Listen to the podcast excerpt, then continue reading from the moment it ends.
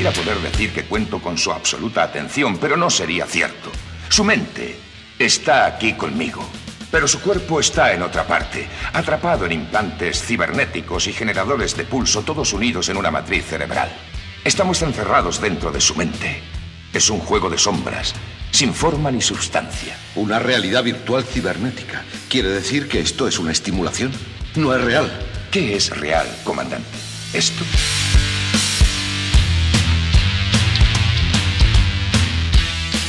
Pues no hay en el mundo fortuna mayor que la incapacidad de la mente humana para relacionar entre sí todo lo que hay en ella. H.P. Lovecraft vivía enloquecido entre sus mundos imaginarios y este, el real, si la literatura abría las puertas de la percepción, la realidad virtual nos empapa con ella hasta el punto en el que a veces nos tenemos que decir a nosotros mismos, es solo un juego, esto no es verdad. Hoy, cabalgando las estepas del metaverso, estaremos con vosotros. Gaby, Monterrey, ¿cuántas canas son por la edad y cuántas por los sustos virtuales que llevas? Madre mía, pues no tengo dedos para contarlas. Todo canas, todo canas y cada día más. Y cada vez que juego un juego de terror, ni te cuento. las que surgen. Y las que te quedan. Eh, Madre mía. Ramón, Harold, el, avatar tranquilo, ¿cuál ha sido tu peor momento de terror virtual? yo la verdad es que tengo suerte y no me suelo asustar mucho. Muy buenas. Muy bien, bueno, pues hoy, también contamos con Juan Casinelo y Chema Coca de Superlumen, creadores de Solatium, ¿Cómo estáis los dos? Hola, buenas. Genial, genial. Muy bien. Pues listos para pasar un ratillo agradable con vosotros. Agradable y, terrorífico, sí, sí. soy, soy Oscar, a punto de emprender este viaje por los universos extendidos de esta hora virtual.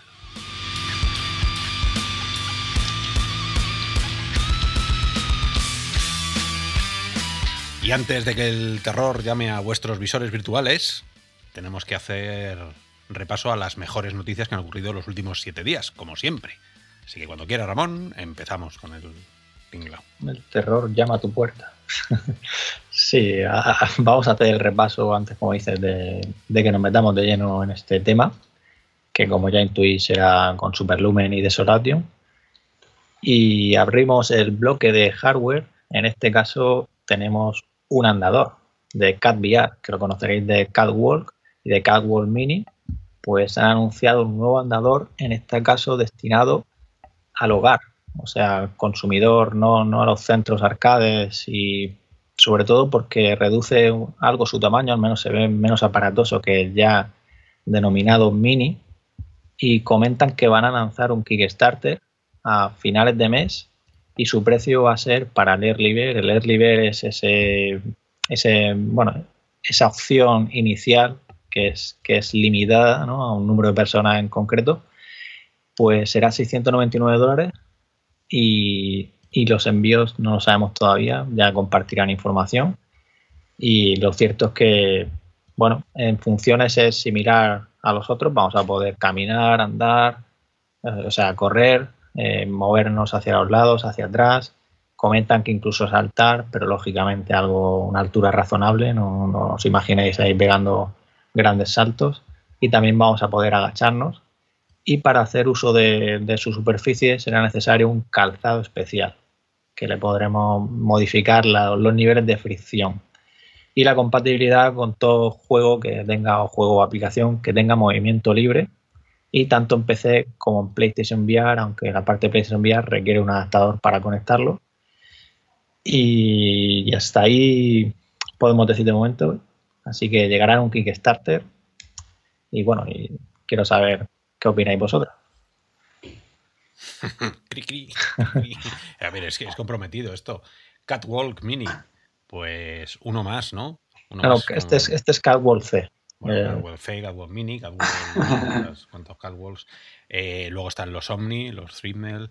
Em, todo esto, todo esto para casa yo todavía no lo veo. Ya os preguntaré ahora a vosotros, pero todo lo que sea un cacharrada enorme con una peana gigante. O sea, si ya de por sí la gente se queja que no tiene espacio para jugar a la VR, tú le metes esto aquí a cualquier familia y tu marido o tu mujer seguramente te ponga con esto en la calle. Porque, porque sí, todavía es aparataso para lo que ofrece. ¿eh? Esto para, un centro comercial pones 40 de estos y a lo mejor eres el rey del mambo. Yo para casa lo sigo poniendo en duda, así entre, entre comillas. No sé, Gaby, ¿tú te comprarías un cacharro así? Yo, por espacio, podría comprármelo, pero no termino de ver de, que, hay, que hay equilibrio entre lo que cuesta, lo que ocupa y las ventajas que me da. Pero oye, tendrá su público. ¿Y vosotros? ¿Vosotros, eh, Juan y Chema? Pues nosotros con Superlumen, lo cierto es que sí que hemos tenido experiencia con el Catwalk. Nos gastamos, no me acuerdo cuánto dinero era, creo que eran 7.000 euros o así, o 6.000 y pico. Trajeron desde Asia mediante un proveedor. Lo digo porque fue una locura de ya solo adquirirlo. Y cuando llegó el mamotreto ese del, del transportista, dije yo, madre del amor, ¿dónde vamos a meter esto? Entonces, yo sí que lo vi un super armatoste, no solo por el hecho de, lo que es las dimensiones, es también por el peso. Es que era cero ágil. O sea, necesitamos ahí, ¿cuántos éramos, Chema? Cuatro personas levantando la peana esa de 200 kilos. Sí, no. era ciento y pico kilos pesaba. O sea, es un bicho el que nosotros estuvimos trasteando muy, muy gordo y además, como, habéis comentado, eh, a mí tampoco me parece que lo que ofrezca eh, vaya en consonancia con, lo que es tener ese pedazo de cacharro eh, rondando por, por, allí. Todavía lo veo, no, lo veo un movimiento orgánico, tienes que acostumbrarte un poco y la verdad es que no, es una experiencia que tampoco me apasione mucho. Sí que es verdad que, lo ven. Perdona, Harold. Sí, es verdad que, cuando ves las demos y todo eso, por lo menos los, vídeos que tienen del producto, de, esta marca, ya, te flipas bastante para que luego lo que te llega, ¿no? Que, el montaje es una película y luego las experiencias que tiene, incluso el desplazarte con los pies, que tenemos que ponernos calcetines o meterle las historias a los zapatos para reparar. No sé, a mí me decepcionó un poquillo. Ahora sí, sigue siendo muy vistoso, eso sí que es cierto. Lo que iba simplemente a matizar es que esta versión no tiene nada que ver con, la, con el mamotreto, ¿no? O sea, se supone que es más ligero, más pequeño. Hablan de un espacio efectivo de 0,69 metros cuadrados, ahí os podéis hacer una idea, ¿no? Y lo que hablaba antes Oscar, yo es que lo veo que tú tienes que tener, o sea, para caminar y correr es que mínimo hay un espacio que no puedes sea, ya me entiendes, no puede ser más pequeño porque si no, no caminas. Y yo, por mi punto de vista, si la conversión, como habláis, esa traducción de, tus movimientos reales a luego al juego virtual eh, es buena, yo sí que lo vería. Ahora otra cosa ya es que el precio me, llame a mí personalmente, pero es que tengo mi duda porque de probar otros andadores es verdad que no es un poco hay un o sea al principio te tienes que acostumbrar y no, es tan natural como decir. Pero como todo esto, habrá que ver ya cuando llegue si, mejora. Pues nada, que tengan, que tengan suerte, que no escuchen este podcast de momento, porque aquí hay que venirse arriba también, hay que darle la posibilidad. Pero bueno, oye, que como siempre, call, eh, mándanos lo que tengas que mandarnos y le haremos la review pertinente y ya os decimos eh, lo que hay. Pero vamos, que, de momento mover las piernas antes que, compraros un cacharro de estos y, decidimos en el futuro. Seguimos.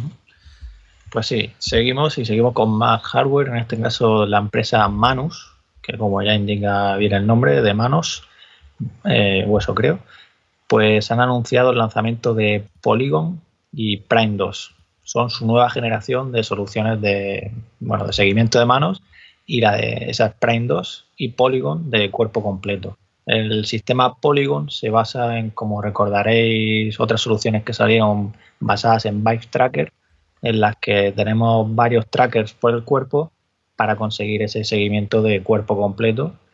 Y, luego los, guantes Prime 2 tienen varias versiones y donde la, la más destacable es la Haptic, que añade los sensores ápticos para añadir ese feedback, que no de la otra manera solo tendrías el seguimiento y así pues también tienes esa respuesta.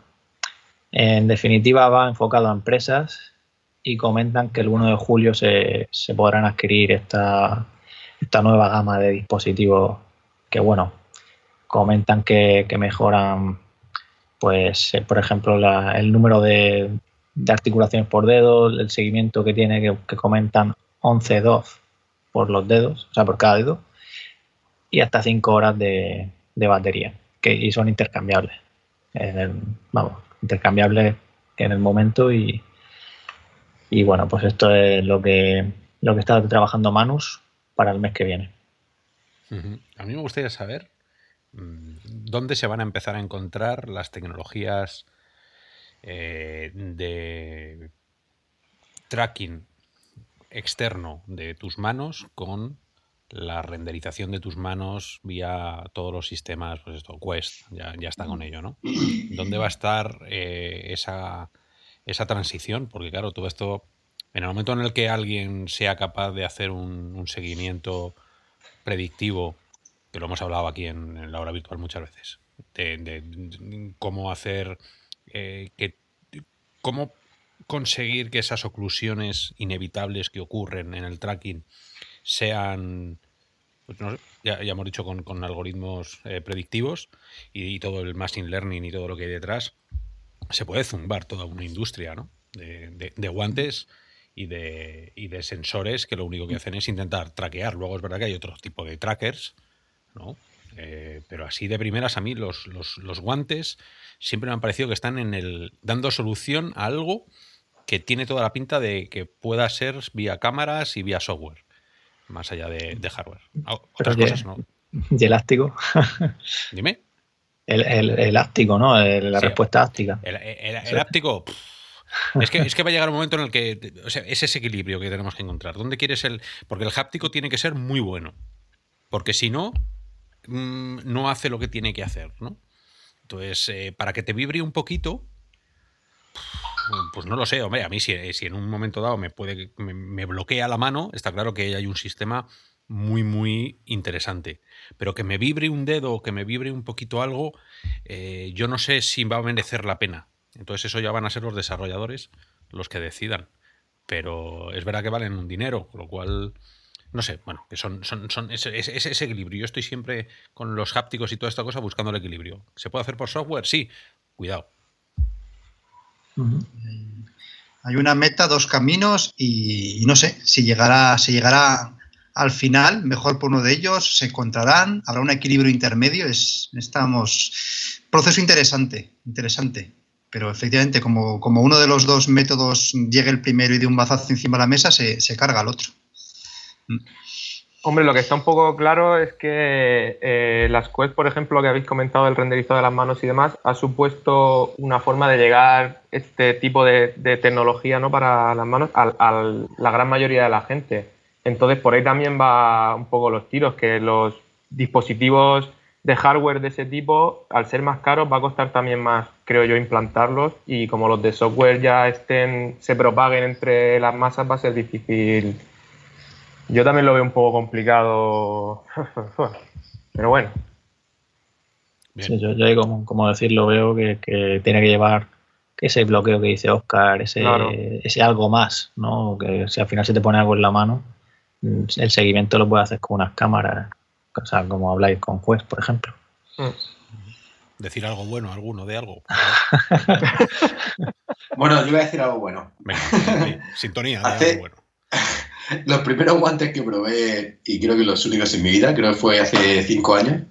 ¿Cinco años puede ser? En la feria que hicieron en Murcia. Eh, hace cinco años de esa feria. cinco años, ¿eh? Y es que me sorprende porque al final esto es como redundante. Siempre se habla de. Y en esa feria incluso se hablaba también de una plataforma que saldrá, tal. En esa feria probamos Star VR. Acuérdate, con el juego grande, con Walking Dead, aquella experiencia. Sí, que al final, al final como que es un poco redundante el tema de los guantes, las plataformas, como que ya cinco años dándole vuelta. Y a mí esa, y aquella época era todo muy prototipado, ¿no? Y recuerdo los guantes que, creo que estabas tocando la guitarra, ¿no? Como, como un air guitar, y solo la sensación, y vamos, seguramente no tendrán nada que ver después de cinco años con lo que hay ahora mismo, era flipante. O sea, era, era una sensación brutal. Es decir, que sobre el papel a lo mejor puede dar un poco de pereza, ¿no? Ponéis unos guantes, no sé qué, tamaños, no sé. Pero luego cuando lo pruebas sí que es cierto que, la experiencia es, la leche. Pues nada, con, ese optimismo nos, vamos a otra noticia antes de, que la liemos.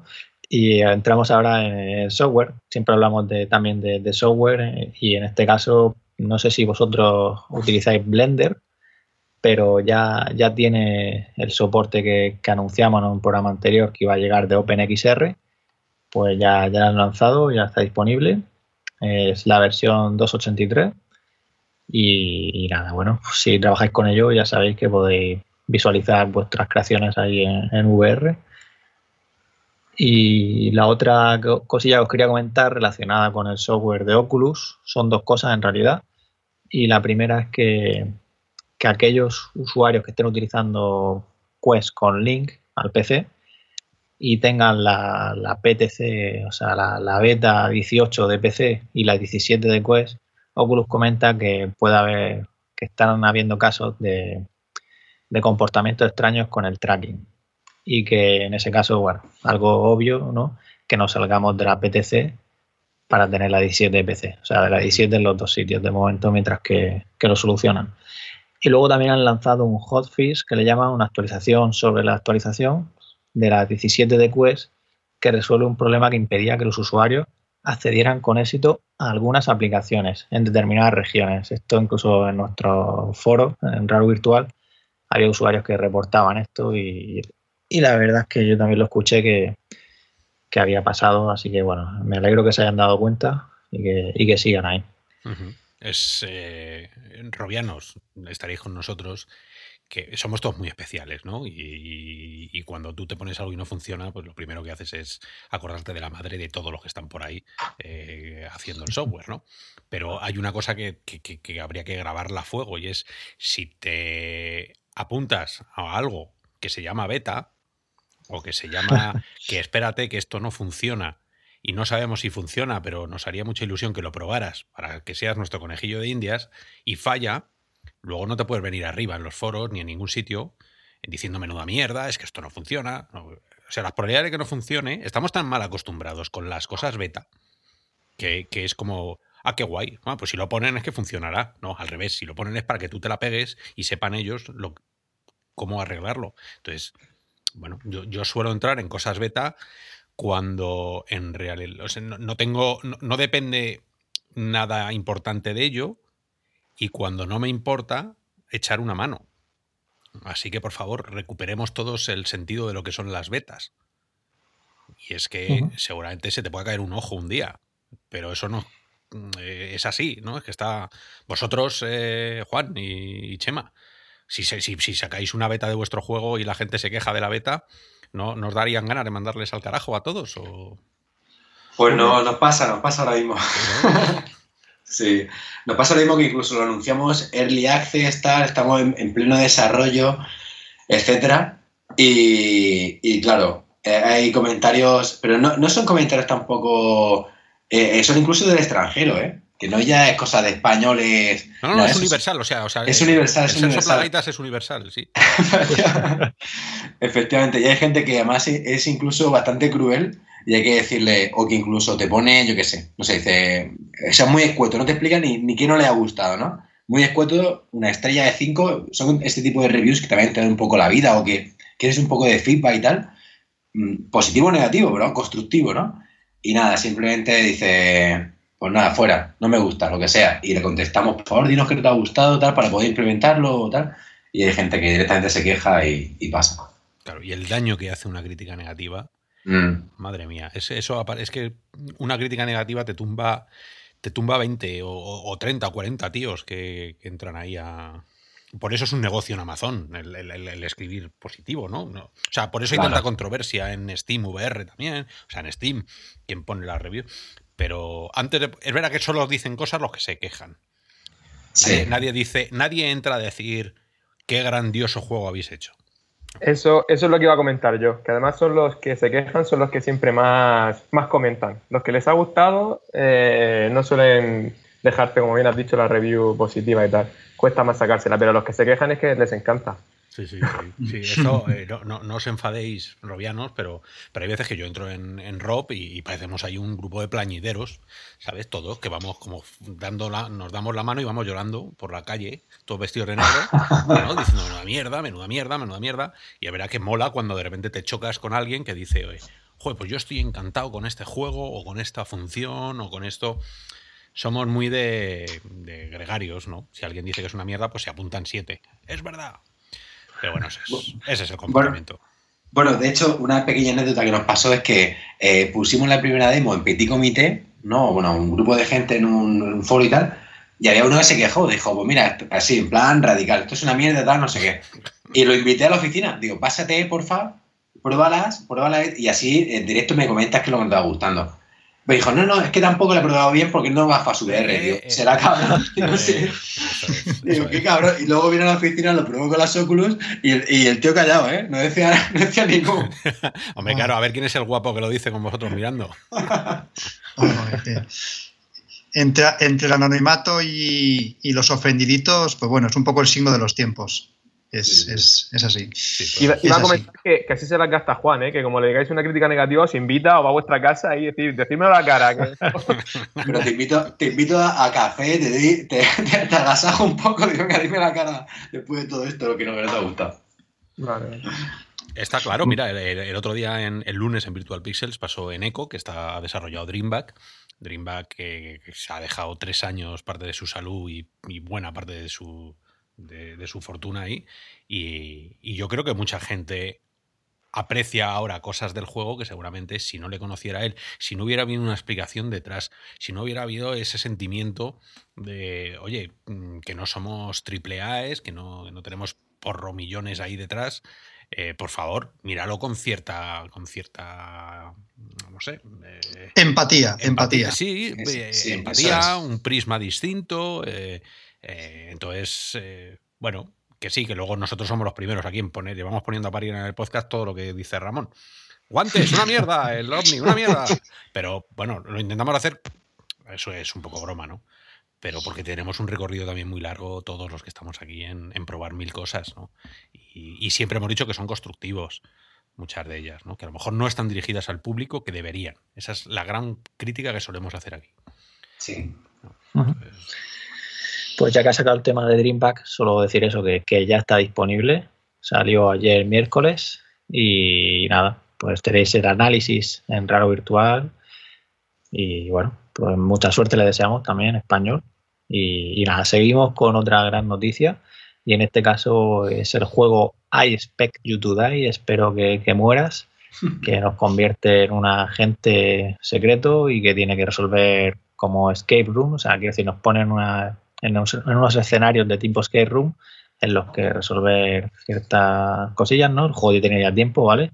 Y la noticia es que ha recaudado más de 2 millones de dólares en Quest, lo cual pues se convierte en uno de esos títulos junto a Moss y Pistol Whip que anunció Oculus en su aniversario, o sea, en el aniversario de Quest y Rifese, que fue hace nada, en mayo. Y es uno de esos títulos incluso Apex Construct, que también Fast Travel Game anunció hace poco también que habían vendido 100.000 copias y lo hablamos, pues este juego también comentan que ha vendido cerca de 100.000 copias. Y solo en Quest hablamos, ¿eh? Lo cual, bueno, aquí tú mismo has hablado de Jesse Shell, de Shell Games alguna, en alguna ocasión. Es un dios. Y, fija, y fíjate, simplemente quiero decir una frase suya, que dice, estos números indican que estamos justo en la cúspide de que Oculus Quest se convierta en el sistema de realidad virtual más popular y de hecho en un fenómeno de masas. Creo que Quest establecerá el estándar para la RV de consumo, dice este señor. Pues si lo dice, si lo dice ya estáis ahí eh, poniéndolo en, con un cincel, ¿sabes? En mármol. Porque lo que dice este tío de verdad que es por cómo conoce la industria, por cómo sabe desarrollar juegos, por las clases que da, por los, las, charlas, lo, eh, a, mí es un juego imprescindible. O sea, yo a todo el mundo que le he puesto eh, la, la, realidad virtual en cualquier gafa, y me alegro mucho que esté en Quest, siempre le he dicho que juegue a ese juego, porque es un juego que utiliza la realidad virtual, es un juego que sabe que es realidad virtual, y entonces sabe que puede coger cosas, sabe que tienes que manipularlas, los puzzles están muy hechos para la realidad virtual,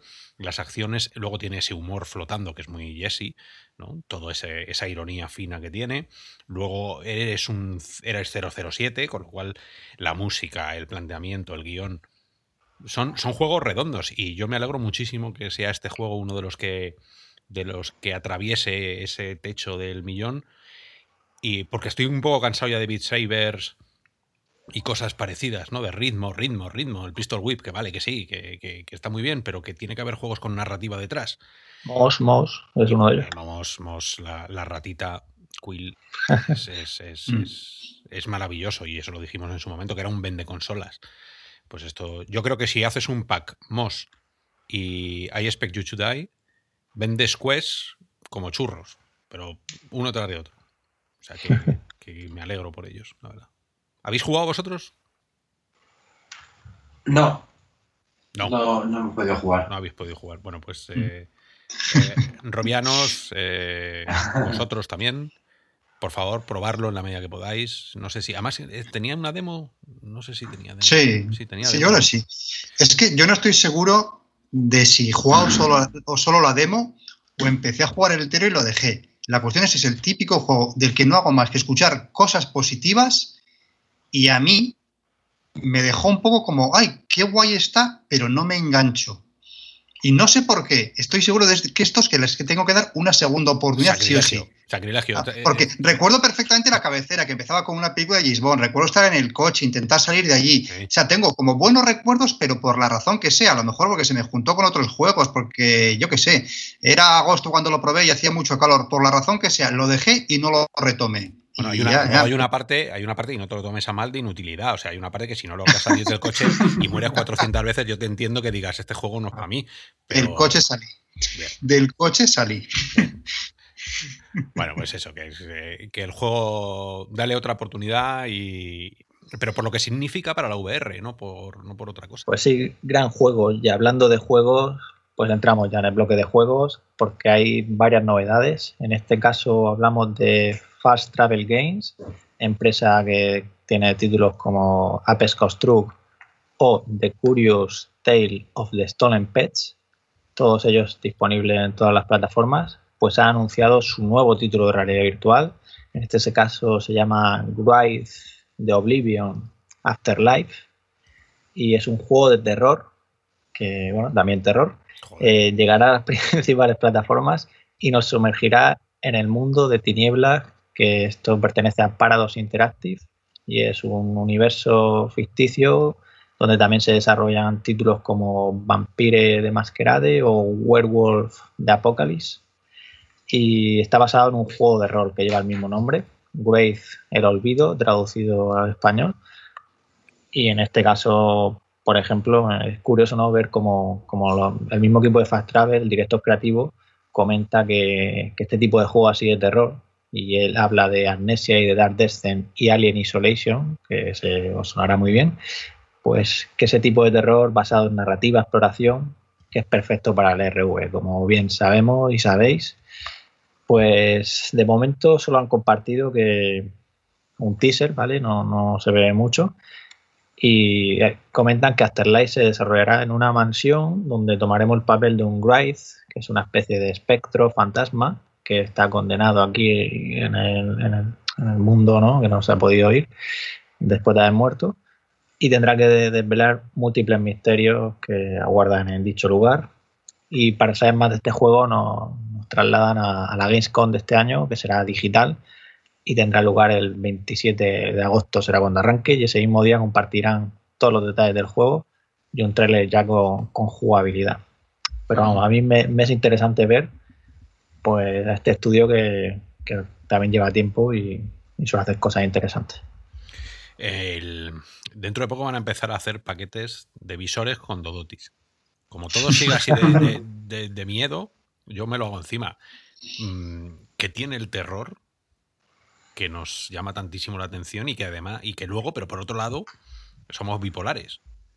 Queremos jugar, pero no quiero jugar. ¿Sabes? Me pongo las gafas, pero lo hago con los ojos cerrados pero le doy al botón, pero no miro. Em, eso lo hablaremos, si queréis, como, como es algo que os corresponde a vosotros, eh, Juan y, Chema, contarnos qué locuras eh, mentales pasa por un desarrollador cuando se enfrenta a hacer un juego de terror. Si queréis, os emplazamos aquí dentro de un ratito para comentar esto. Pero vamos, Muy bien. Pues sigo, sigo entonces, luego hablamos de terror. Eh, Elite Dangerous anunció ya la posibilidad de que va a llegar el año que viene de salir de la nave, pero en su lanzamiento sin realidad virtual. Fue un poco ahí un jarro de agua fría para todos aquellos que... Pero, sí, pero no todo es malo. También, bueno, ya han lanzado la última actualización gratuita que nos permite comprar una mega nave e irnos a explorar el espacio profundo con 16 hangares que tiene para llevar ahí, mm. meter naves ahí más pequeñas, ¿no? Y bueno, esto en el mundo cooperativo y tal, genial, ¿no? Este tipo de experiencia. genial, genial, genial quien tenga pasta, porque hay que pedir una hipoteca para comprarse el cacharro este. Yo, yo no tengo. Mira, mira que yo ahora mismo estoy en Colonia, estoy a, yo qué sé, a 20.000 años luz de, de donde... Cada vez que hice eso pienso en la Gamescom. En la Gamescom, ¿verdad? Yo también, sí, sí. Bueno, pues estoy, estoy eh, en, la otra punta del universo, casi centro del universo, estoy ahí. Que he tardado tres meses, bueno, más de tres meses, seis meses, mil y pico saltos en llegar ahí. Y, solo pensar y que, tengo que volver y, pedir una hipoteca para comprarme el cacharro este, la única gracia que me hace es meter a 14 colegas en la nave y dedicarnos a meternos por agujeros negros hasta explotar los 14. Porque. Pero es. Yo es que quería piernas. O sea, a mí, el, carrier, vale. Pero a mí dame, dame que pueda, joder, con lo, lo hemos dicho tantas veces, dame una nave espacial virtual que pueda atracar en un puerto espacial, que me pueda bajar de la nave en un puerto espacial, que pueda ir por los pasillos y me pueda encontrar con otros jugadores, ¿no? Mi oasis de, del juego espacial. Eso es lo que llevo soñando desde que supe que podíamos viajar en el espacio con la realidad virtual. Y, que no puedas andar, yo creo que es un movimiento normal en, esta gente, porque han debido decir, bueno, si la gente se marea, si encima la gente pues tampoco es que tenga unos, unos visores o unos equipos súper potentes para mantener los 90 Hz o los 80 o los 72 si juega como Quest. Mm, pues eh, tiene que. Yo creo que haya habido un poco de miedillo ¿no? a la comunidad de qué puede llegar a pasar si dejo que la gente se ponga a andar como locos por los, por los planetas. Porque, vamos, si te caes por un agujero, pues, habrá gente que se caiga y redonda al suelo en su casa o.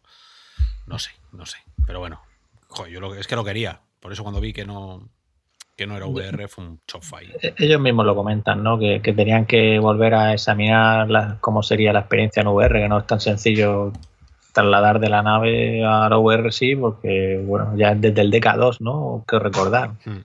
que ya tenía soporte. Pero, pero eso, que, yo creo que, que, lo harán más adelante si lo ven posible, que espero que lo vean posible. Pues mal, mal, mal. Yo lo quería ya, mal. ¿Alguno de vosotros le da el espacio?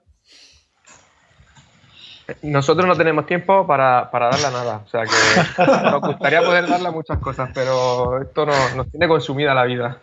Sí, así, es. Es una manera de venderos muy bien. Bien, aunque luego sea mentira y estéis en el bar horas y horas, pero lo habéis quedado muy bien. Eh, tú, Gaby, no eres, no eres de darle a, las naves, ¿no? ¿no? Lo intenté con el Elite Dangerous, pero me he quedado en el No Man's Sky. Ahí. Ahí justo donde iba a decir yo ahora. Es, digno. La otra noticia. que la digo ya, ya que la sacado.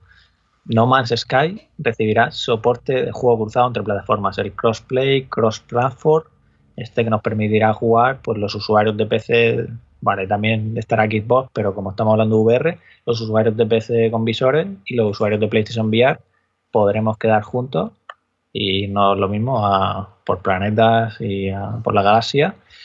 Y en este caso, pues igual que otros juegos de, este tipo, me refiero con multijugador cruzado, pues tendremos un ID único, un código único que le podremos decir a nuestros amigos para que nos añadan en esa lista de amigos de No Man's Sky eh, diferente a la que tengas en PlayStation o, en SteamVR, por ejemplo. Y esto pues abre las puertas eso. si tiene algún amigo en consola, me encantaría que esto estuviera para todos los juegos que hay. De hecho, la VR sabéis que es muy común también este tipo de los juegos cruzados, ¿no? Yo que soy muy malo. Iba a decir una cosa, luego me ponen a parir. sobre, sobre PSVR y, PC. Me voy a callar, mejor me voy a callar. Pero bueno, que mm, es, yo creo que así deberían ser la mayoría de los juegos que salen, por no decir todos. Si es, o sea, si es multijugador, tiene que ser multidispositivo. Porque como visores no hay muchos, tienes que unirlos a todos, júntalos a todos, todos revueltos. Y ya si añades, si el juego tiene soporte para 2D y añades a todo el mundo que está jugando en casa a 2D, ya empieza a ser esto de verdad. ¿No? Pero tener las puertas cerradas y cada uno juegue en su sala, en su universo, y más un juego de universo, y cada uno juegue con su visor, era, hasta ahora eh, me parecía un, mm, claro, un desastre. Un desastre. Y aquí te puedes bajar de la nave con VR y subirte. Sí, sí, sí, sí, sí, es verdad. Sí, sí, sí, sí. Sí, marea un pelín. Yo ahí hubo un momento extraño. Eh, luego es verdad que como los planetas son el mismo bioma, eh, pues es de hecho en falta que haya un pelín más de, de naturalidad, o sea, de, extrañeza ¿no? en, los, en, cada, en cada uno de los planetas. Pero ojalá que esto haga que la comunidad se asiente, porque no hay nada peor que un juego de exploración y estar solo tú todo el día. Parece que eres el último humano del universo. Pues, Desde luego que gente va a llegar mucha porque también es juego ya de Game Pass de Microsoft, con lo cual en PC y en Xbox One pues se juntarán, pero nuevamente no Xbox One como sabéis no, no hay VR y, y nada, esto, esto respecto a No Man's Sky, luego otra noticia que es Crisis Brigade 2, la entrega de la segunda, segundo título de, bueno, como sabéis, Crisis Brigade, que, que dio bastante que hablar porque no, no, no, lo, no lo permitieron que se publicara en el store de Quest. Sabéis que estuvieron aquí y que el equipo de Sumalab y nos lo contaron. Eh, fue el año pasado cuando hablamos con ellos. Y han lanzado ya en acceso anticipado la segunda parte que comentan que si nos gustó la primera, pues este nos va a encantar. Y aquí, Gabriel, sí que te pregunto, que sé que lo has probado, que nos diga un poquillo qué, qué te ha parecido, ¿no? Pues que segundas partes en videojuegos son una maravilla, una maravilla. Es que si te gustó el primero, te gustará más el segundo. Si no jugaste el primero, ¿a qué estás esperando? Juega también el segundo. Es divertidísimo, no, lo siguiente. Ahora sí, no apto para gente con problemas de rodilla o susceptibles a cogerse un lumbago, porque acabas en el suelo para intentar buscar refugio de, de las balas. Pero es divertidísimo, divertidísimo. O sea, muy bueno, muy bueno y es, eh, bueno, es, es lo que suelen ser las segundas partes en el medio de videojuegos. Más y mejor. En este caso, sobre todo, ha mejorado el aspecto gráfico, que ya no, no es tan dibujo animado, tan, tan cartón, es bastante realista. Y, y luego, pues hay, hay, más de todo, más, más arma, más niveles, más, más, más de todo. Es que más y mejor. Más sangre.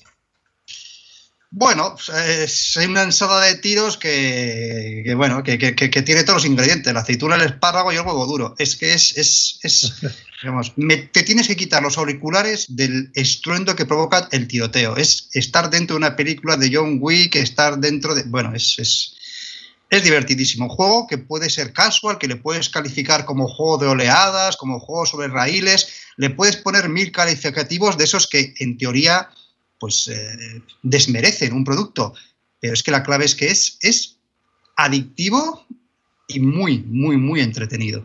Qué bien, qué bien, pues estoy deseando probarlo, la verdad. Y yo también, que no he podido todavía. Y no va a salir, no va a salir en, en Oculus de momento, ¿no? En Quest mmm, dicen que quizá no puedan hacer pues un downgrade de los gráficos para que salgan en Quest esta vez.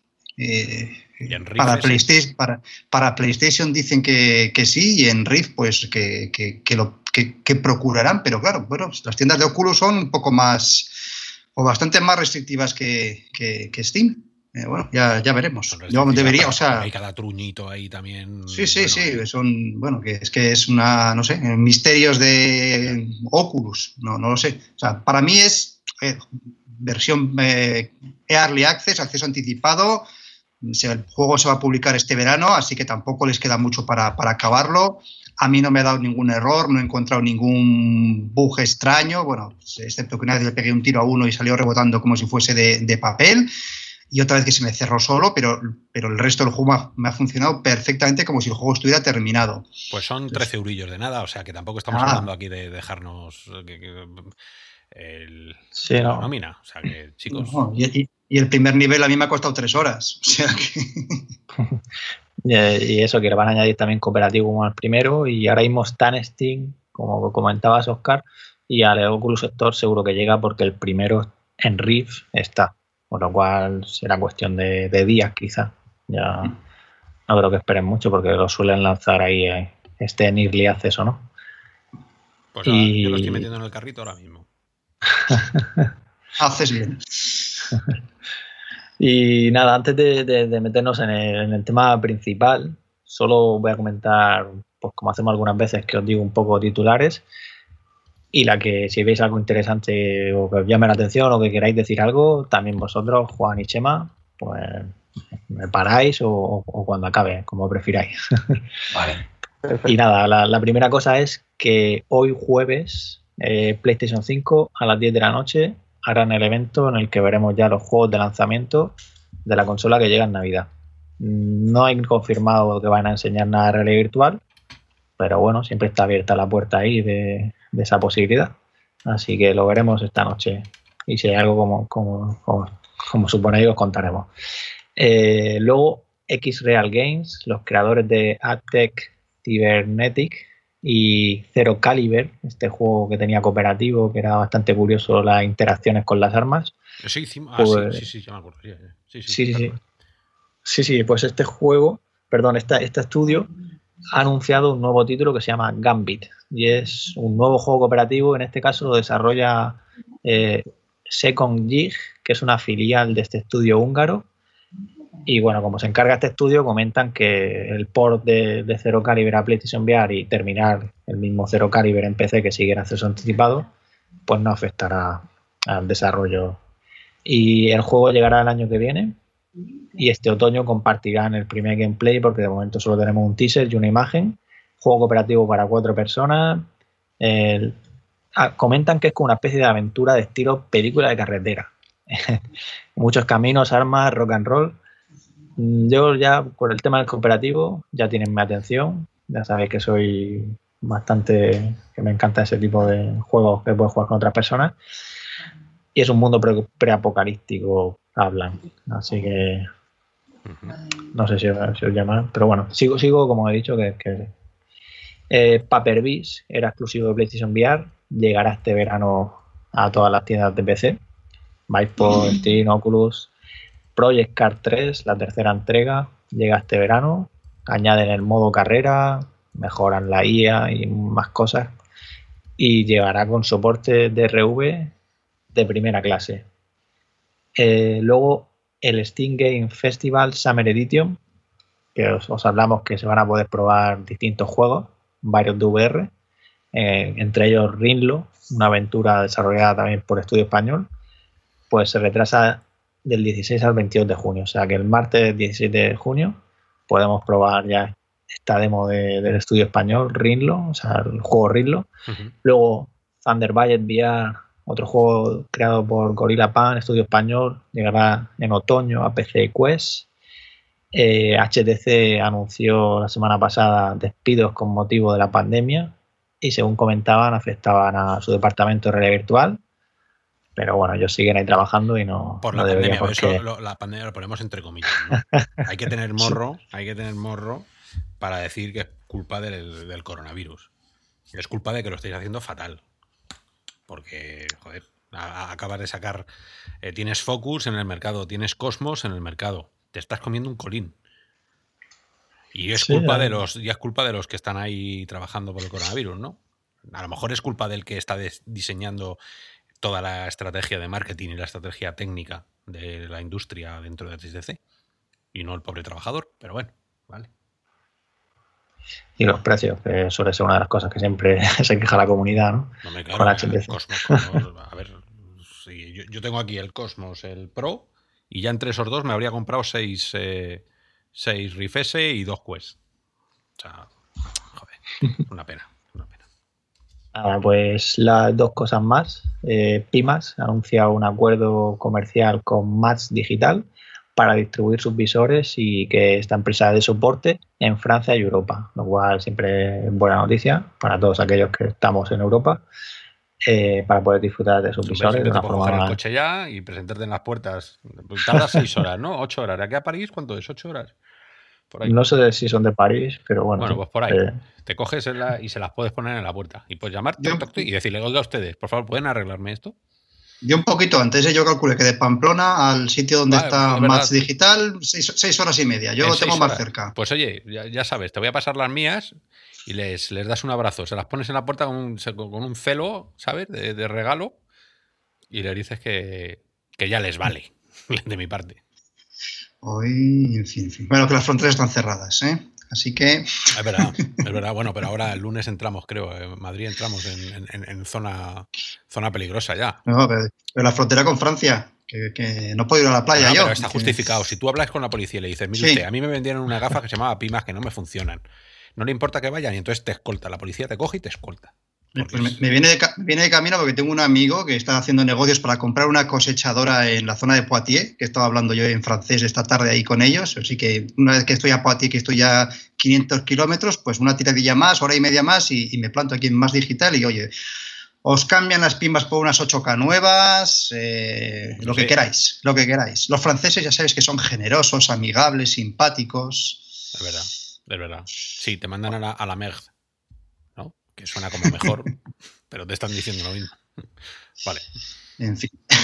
Pues nada, ya lo, último ya que os digo, Inside VR, una empresa, bueno, dedicada al software para ingenieros de arquitectura para realizar reuniones, pues ha anunciado una herramienta para Quest para poder ver este, lo que llaman el BIM, este modelado de información de construcción, y es un visualizador para Quest que han anunciado. Se llama Resolve. Resolve. Resolve.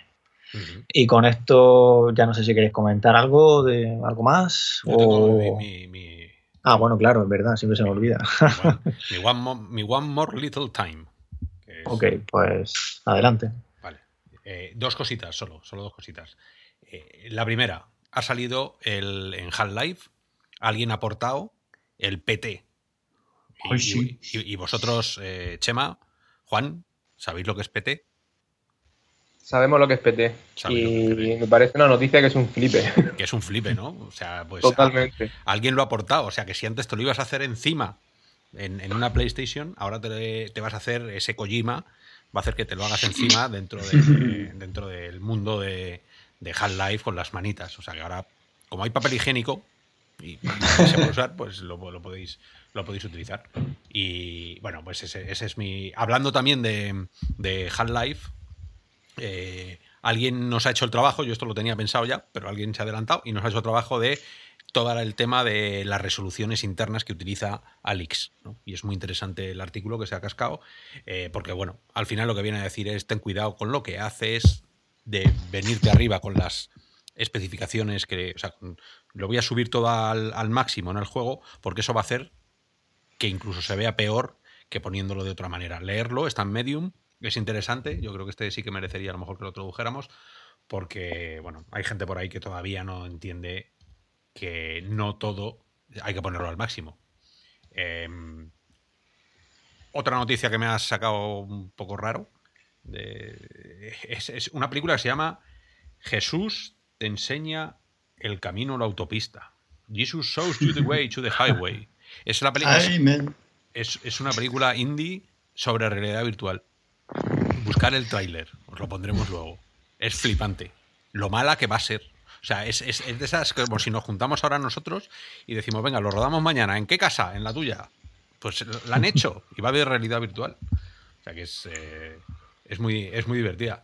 Y lo último que he estado leyendo yo esta semana ha sido el, el tema de las microlentes heterogéneas que eso va a dar mucho que, que, decir, que son un montón de lentes eh, una tras otra, en vez de las lentes que todos conocemos, hacerlas mucho más pequeñas, juntarlas todas y darles un ángulo. Son así como, como eh, circulares. ¿no?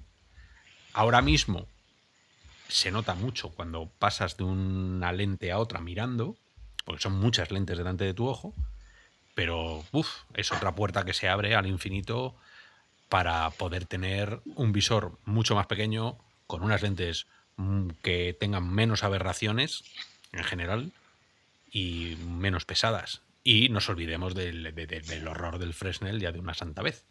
Pero bueno, eh, ya está. Y mención de honor. Mención de honor, Félix, Ampol Studios, que están, están metidos, eh, están haciendo 360 arriba en la, en la estación espacial. ¿Eso lo sabíais, Chema y Juan?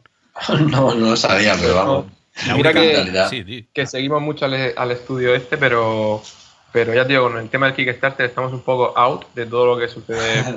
bien, bien, pues para eso estamos, para eso está el podcast de Real o Virtual, para informaros de todo. Bueno. Genial. Félix Paul Studios, un año en el espacio, subieron las cámaras, se vieron cuando el otro día atracó la, la Dragon. Eh, se vio incluso la, la, cámara que tienen por ahí. Es la única cámara 360 que llegaba a la estación espacial. Y están, están ya terminando para el Festival de Sundance.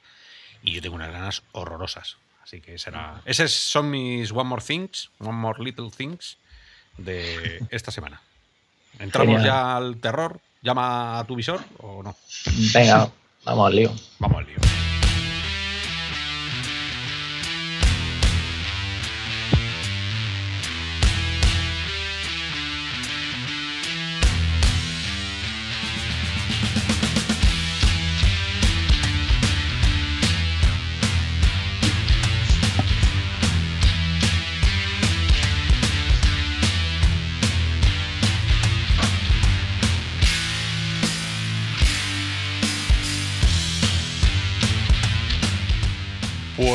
Pues el terror, que está, se huele, se huele. El miedo se huele y no solo porque te hagas pipí encima, sino porque tiene, algo, tiene algo que te, te eriza los pelos, que, es común al ser humano. ¿no? Todos tenemos miedo desde pequeños. Las serpientes, eh, hay cosas universales que nos pasan a todos. ¿no? Decían que, que, el ser humano siempre ha tenido miedo, entre otras razones, de convertirse en comida para otros y que eso siempre le mantenía alerta. Ahora, yo no tengo miedo de convertirme en comida, no creo que mi hijo ni mi mujer me coman cuando tenga las gafas, pero tiene que haber una conexión con la psique humana más primitiva, que por un lado nos, nos, produce ese, ese miedo atroz a lo que está ocurriendo, pero por otro lado está, estamos disfrutando como enanos, ¿no? Quizá porque sabemos que no es verdad, como el documental que yo me vi de pequeño que se llamaba Es solo una película es solo una película, decía. ¿no? Y es lo que nos hemos dicho muchas veces todos. Es solo un juego, es solo una película. Yo esta mañana he estado jugando a Desolatium y casi me da un infarto. Mm, cosa que, que no es fácil conseguir, porque sabéis que en el juego virtual hay una parte que es que le ves el cartón. Cuando ves los píxeles, cuando ves la iluminación, cuando no está muy bien hecho, eh, casi queda como de risa, que es lo peor que te puede pasar, en una película de miedo y estar riendo de toda la película. Bueno, pues yo empecé a, jugar y en un momento dado mm, fui entrando, entrando, entrando, hasta el punto que, me tuve que quitar el visor. Después del pedazo de grito que vino mi mujer corriendo, me dice, ¿qué ha pasado? ¿Qué ha pasado? Digo, pues unos, desgraciados me han puesto una cosa aquí y, casi me lo hago encima. Entonces, es lo que tiene la VR también. Un terror 2.0 un terror que te rodea, que te empapa. Y hoy tenemos aquí a, Chema y tenemos a Juan, creadores de Desolation, para que nos contéis. Yo, yo la primera, la, primera pregunta es así como muy siempre filosófica, pero ¿por qué el terror? ¿Por qué os ha dado por hacer algo que, sabéis que, que, va a fundir a la gente las neuronas? Pues, pues bueno, nosotros es que somos eh, muy fans, tenemos todo Superlumen en el estudio, ¿no? Somos un grupo de amigos y de toda la vida nos, nos ha gustado mucho el tema del, de jugar al rol. Y uno de nuestros juegos favoritos eh, es el de la llamada de, de Chulo. De Chulo. Entonces, cuando decidimos embarcarnos en un proyecto que empezó un poco como un proyecto interno de la empresa y al final pues se ha ido convirtiendo en, en el principal motor, ¿no? que como es de Solatium, pues lo teníamos claro que iba a ser algo relacionado con, el tema de Lovecraft y demás. Aparte que creemos que el terror a la realidad virtual eh, le viene como, un guante. Entonces, pues bueno, surgió un poco, poco de ahí la cosa. ¿Vosotros tenéis miedo de vuestros juegos o no? Eh, bueno, Juan es un poco, y siempre lo digo en todas las entrevistas, pero pero como se ríe, pues lo sigo diciendo. Eh, Juan es un poco el conejillo de indias del grupo, porque es como el más cagueta. Entonces siempre, siempre lo testeamos con él y, bueno, si Juan lo soporta es que la cosa nos estamos quedando corto, entonces lo usamos a él de, conejillo de indias. Juan un día os demandará, ¿no? Sabéis que un día hará un pleito y dirá, oye, que, yo no estoy aquí. Pues, el caso, el caso es que, que, esto ya se ha convertido más en, eh, un cliché, ¿no? Porque yo digo a mí mismo, digo, yo no soy así de cagueta, pero lo curioso es que en pleno confinamiento, que estaba terminando, bueno, yo soy desarrollador, programador del equipo, ¿no? Estaba en confinamiento aquí con las Oculus probando el final y, bueno, los audios, los sonidos, etcétera. Y me quité la gafa genial y miré para todos lados porque estaba aquí solo en casa, ¿sabes? Era la una de la mañana. Y no, coño, a ver si, a ver si ha entrado alguien a mi casa. O sea, que yo mismo me ingenié con mi propio juego, ¿sabes? Que es lo más lamentable que es. Eso, hombre, es, lamentable, pero habla muy bien de, lo que es. Eh, antes de que empecemos con las preguntas, todos los que estamos, em, hacernos un pequeño speech, el, pitch que, le haríais a, un inversor, a un jugador que nos conoce, de qué se trata de Solasium y además en qué tecnología está basado, que no es normal.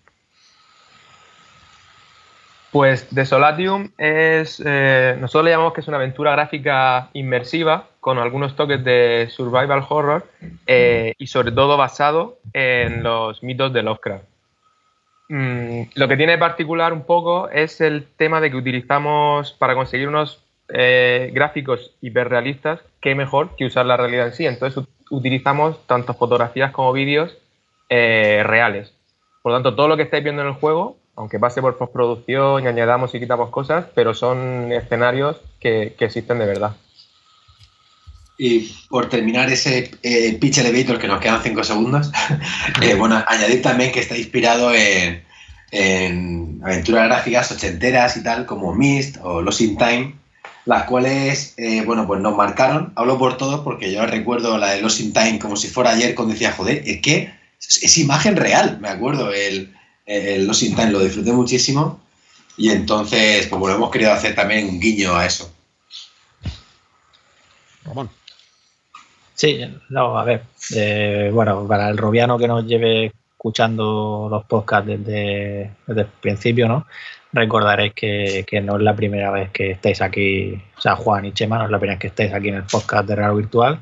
Ya estuvisteis en 2016, en septiembre, hace cuatro años, aquella época en la que PlayStation VR estaba a punto de llegar, se hablaba del precio que tendrían los controladores de los Toast de Rift, incluso Raw Data celebraba el hito de ser el primer juego de realidad virtual en generar un millón de dólares en un mes. Ha pasado mucho tiempo y bueno, ya habéis empezado hablando del juego, pero me gustaría preguntaros que cómo, habéis visto la evolución de la industria en estos años, ¿no? ¿Os esperabais más a esta altura o cómo, cuál es vuestra opinión? Pues eh, la verdad, hablo yo primero, Chema, ahora comentas tú. Pues nada, eh, sí que recuerdo ese podcast, más lo recuerdo con cariño. y, es cierto que, aunque el tiempo pasa muy rápido, ¿no? Y tendemos a olvidarnos de las cosas, pero yo tengo, bueno, eh, estoy un poco dolido por ese tema porque creo que la, la, la VR no ha avanzado como se esperaba o en, esa, en aquella época, ¿no? Se decía mucho lo de Play, pero también se decía que nosotros con Superlumen vendíamos, o sea, ofrecíamos servicios de VR, ¿no? Y, siempre estamos como muy atentos a la evolución del hardware, que el, hardware iba a estar en cada casa, estaba de repente Google sacó las Cardboard, no, es que ahora valen ya 6 euros hacerte tu propia gafa para estar en cada vivienda, va a tener una gafa. Eh, me acuerdo que sacaron poco después, no recuerdo la, la fecha, las Oculus Go que decía, no, las Oculus Go sí que sí. Es que por 200 euros las gafas van a estar en, vamos, en cada puerta, en cada casa de España y del mundo entero. Y entonces eh, nosotros teníamos esa esperanza y no, no, se cumplía. No se cumplía porque no se cumplía. No, no, era tan cierto como pensamos. Ahora mismo sí que es verdad que hay un boom, sea, ahora mismo en 2020, bueno, los últimos tiempos, 2017, 2018, 2019, ha habido un crecimiento de, del hardware y todo eso. Las Oculus Quest ha sido la, la repera, pero en resumen, y mi opinión, es que no ha ido a la velocidad que nosotros esperábamos. Vale, pues ahora voy a hablar yo, porque como somos dos personas distintas, es lo bueno que tiene esto. Juan es un poco eh, eh, como el soñador también de, de Superlumen. Entonces. Eh, el, soñador cagueta, ¿eh? Sí, sí, todo. Está muy bien. Yo sí que creo que eh, no ha avanzado tal vez al ritmo que pensaba, pero sí que eh, ha pegado un, buen sprint últimamente y además eh, me ha sorprendido bastante el tema de las Oculus Quest y, el PlayStation VR. no he llegado al punto de ser un fenómeno de masas todavía, pero es que es una tecnología que es muy nueva todavía y que no es fácil de, de implantar en, la gente. Entonces, creo que el llegar a esos dispositivos y los avances que están haciendo últimamente para intentar llegar a las masas sí que van por el buen camino y que en los próximos años espero que sí que, veamos un crecimiento más, más importante en el tema de, de las VR. Yo me, tengo curiosidad porque en aquel podcast que me lo escuché antes de este programa, precisamente para refrescarnos con todos estos años, y hablábamos mucho, nos comentáis mucho de que el servicio principal que ofrecíais vosotros como empresa, porque en aquel entonces no, el juego fue, como nos decíais, para el evento aquel de 2016 de el Transmedia que se hizo en Murcia, si os acordáis. pues hablabais de que hacéis mucho vídeo 360 y claro, por aquel entonces es verdad que era como una especie de moda y que nos hablabais, oye, es que el sector de arquitectura, que el sector de, de, ahora de los conciertos, de, la música, ¿no? Yo quería preguntaros si esto es algo que ha ido cayendo, si a día de hoy a ver, seguía siendo vuestro tipo de cliente, cómo ha sido la evolución y también un poco qué servicios habéis realizado estos años. Bueno, cuando en aquella época eh, como la VR como tal, el tema del sistema de la gafa como tal, no estaba tan instaurado, pues sí que es cierto que, no, que, nos llegaba mucho, como tú has dicho, el 360, pero a nivel marketingiano, ¿no? Eh, al final los departamentos de marketing de las empresas querían algo distinto y, venía el 360. Que luego poco a poco también para los eventos ese 360 se usaba mucho con la gafa, ¿no? Pero no era, pero bueno, que no era una aplicación de VR como tal. Eh, nosotros internamente estamos haciendo esa prueba de concepto, ¿no? De, juego distinto, que era Sanatorium, de esa imagen real, pero lo que nos daba de comer realmente eran los servicios. Poco a poco, con la nueva llegada de los, de los dispositivos, del hardware, del conocimiento, ¿no? de que sea un poco más masivo la VR, sí que hemos, nos han ido solicitando pues, aplicaciones, experiencias inmersivas como tal, incluso ad hoc para ferias. ¿Sabes? Pues mira, tenemos esta feria dentro de X, queremos una experiencia, gamificar o lo que sea, ¿no? Y entonces sí que ha ido más tendiendo ese tipo de experiencias que además nosotros nos gustan mucho, ¿no? Eh, digamos, suprimiendo al vídeo. Pero eh, desde hace un tiempo eh, queríamos pivotar, digamos, dejar de ofrecer servicios que nos está dando un montón de, ¿cómo decirlo?, experiencia con la tecnología, con la calidad cada vez era mejor, también teníamos cada vez mejor hardware, ¿no? Y, mejores cámaras, etcétera, para centrarnos en lo que era cuando vimos que, nuestra prueba de concepto, que era el sanatorium, era algo sólido con lo que poder desarrollar y aparte nos encantaba mucho más. Y entonces al final es, es Superlumen como empresa de servicios de VR viró a, una empresa de videojuegos con este Desolatium. Sí, no, de hecho ganaste, os presentaste a Talents y ganaste el, al más innovador, si, si no me equivoco, ¿no? Correcto. Y finalista entre los cuatro finalistas, mejor juego del año. mira, mira. Pues. y, bueno, y Samsung nos puso como uno de los juegos de VR mejores de España, o sea, Samsung Galaxy. Porque también es verdad que en el mundo de este VR la gente se olvidaba de, de, las, de la Samsung VR, ¿no?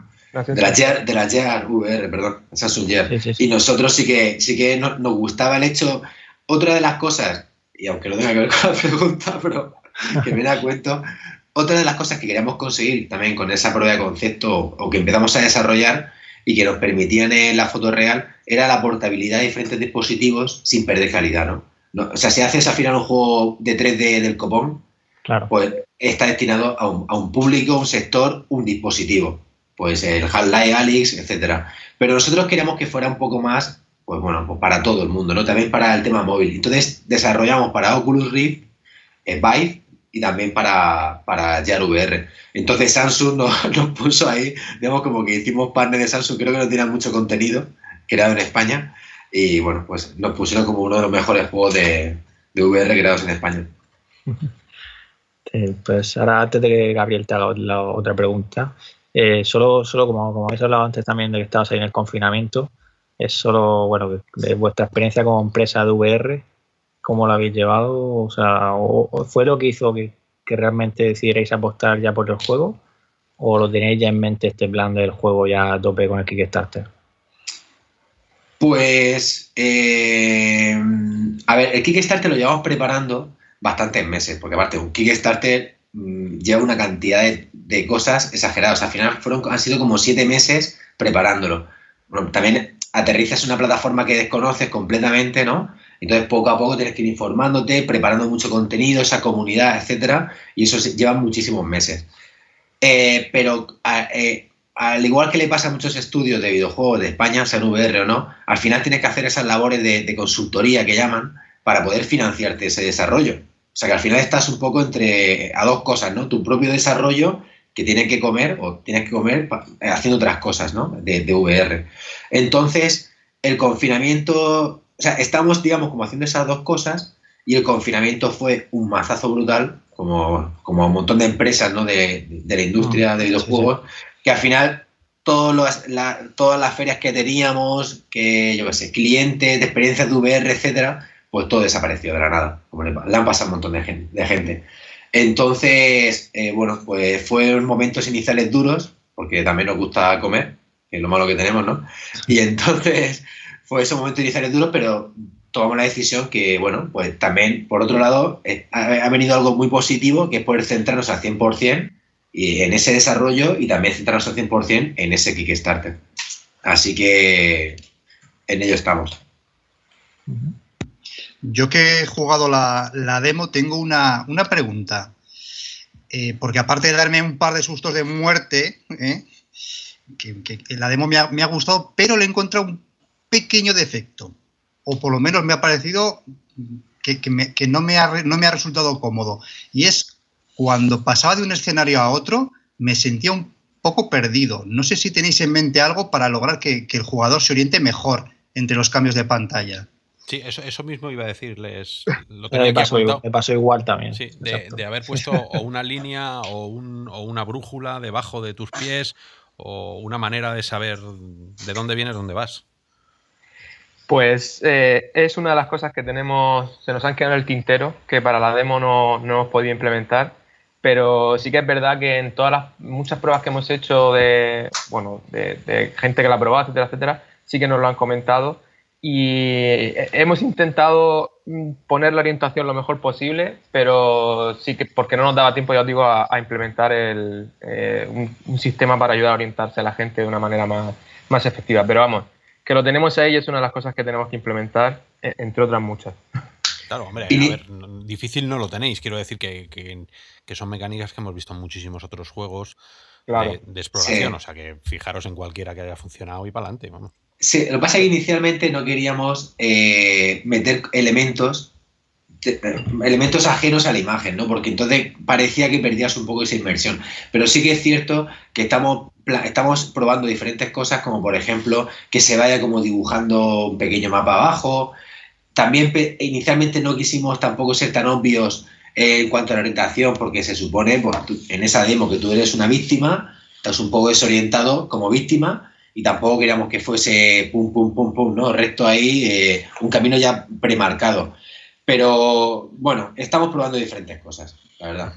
Eh, hay una pregunta que siempre ha ocurrido, o una característica, más que pregunta, en el tema de los 360 es dónde colocas el trípode, la altura que tiene el trípode.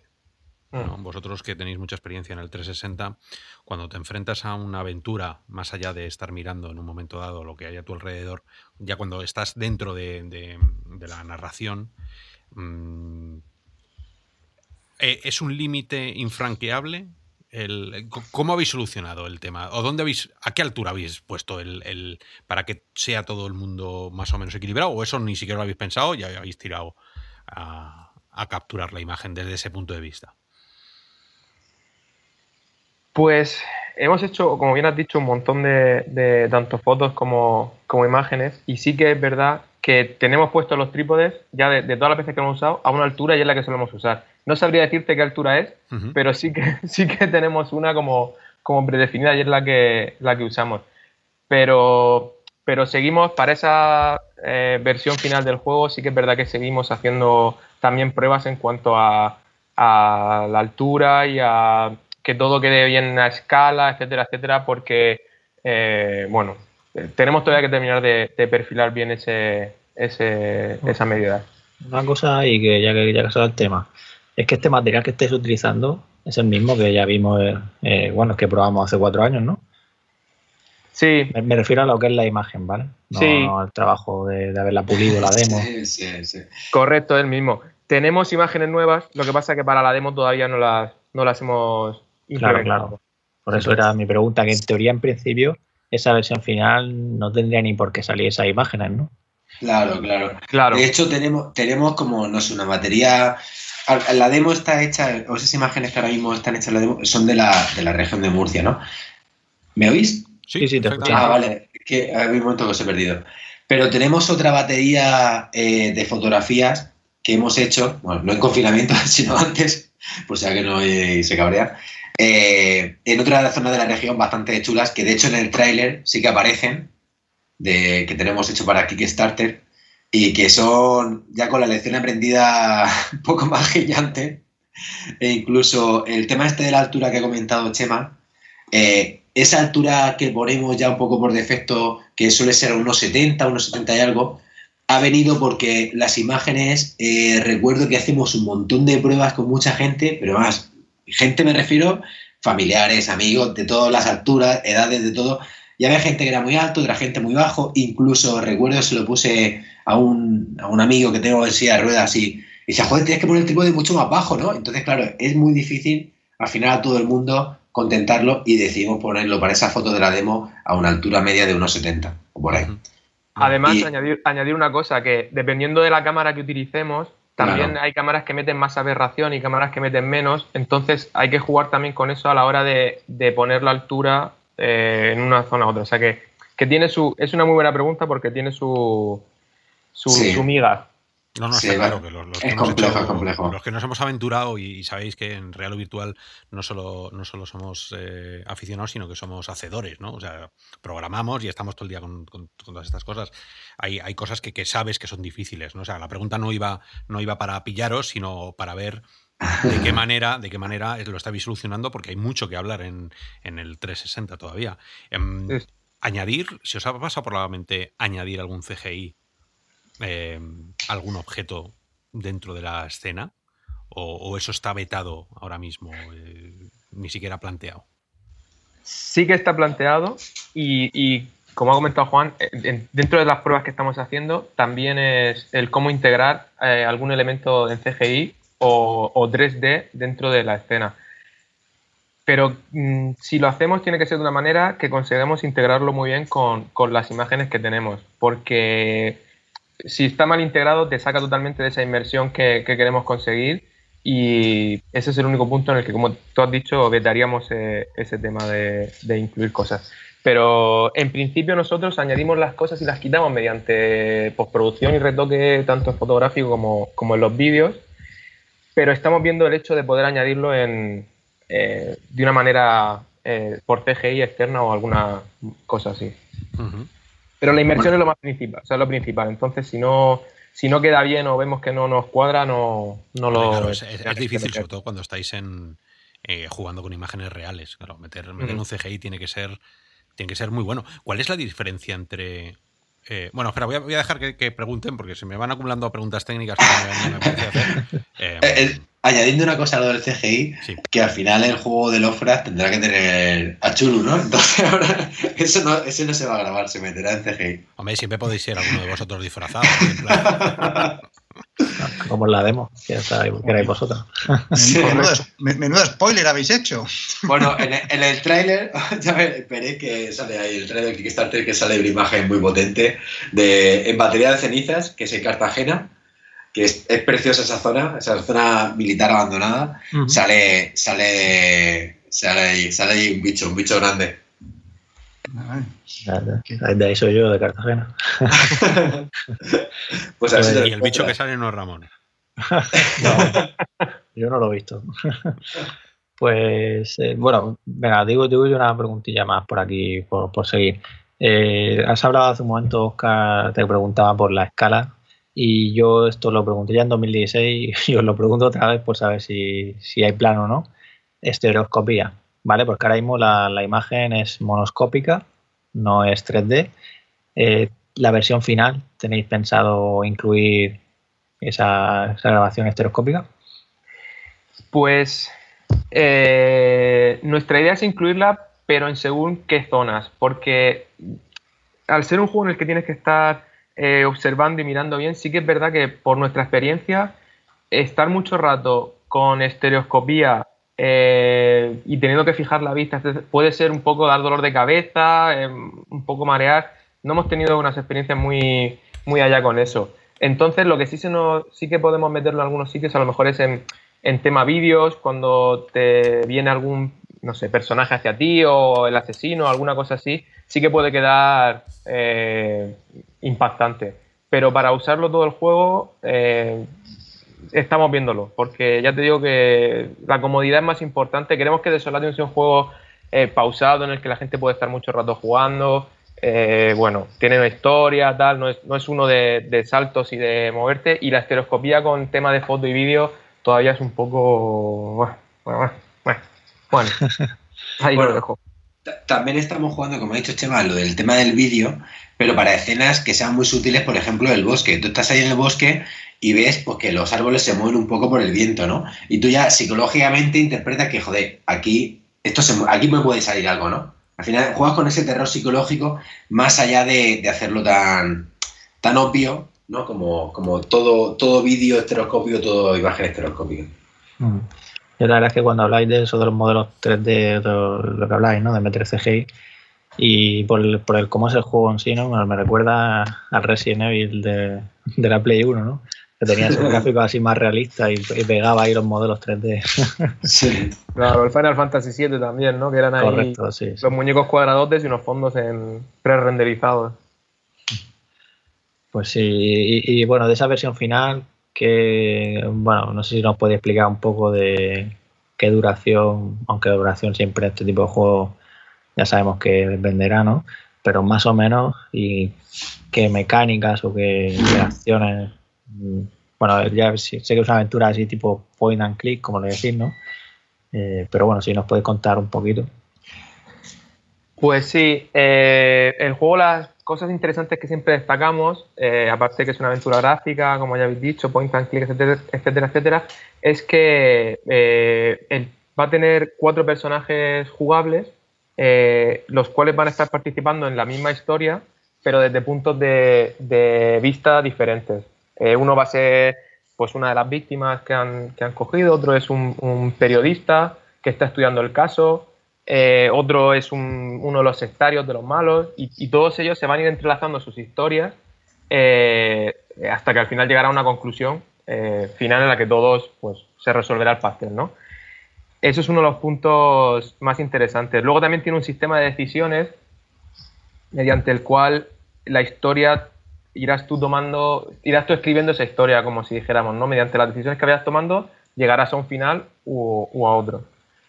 Y pues no sé, Juan, ¿qué más quiere, qué más quiere añadir?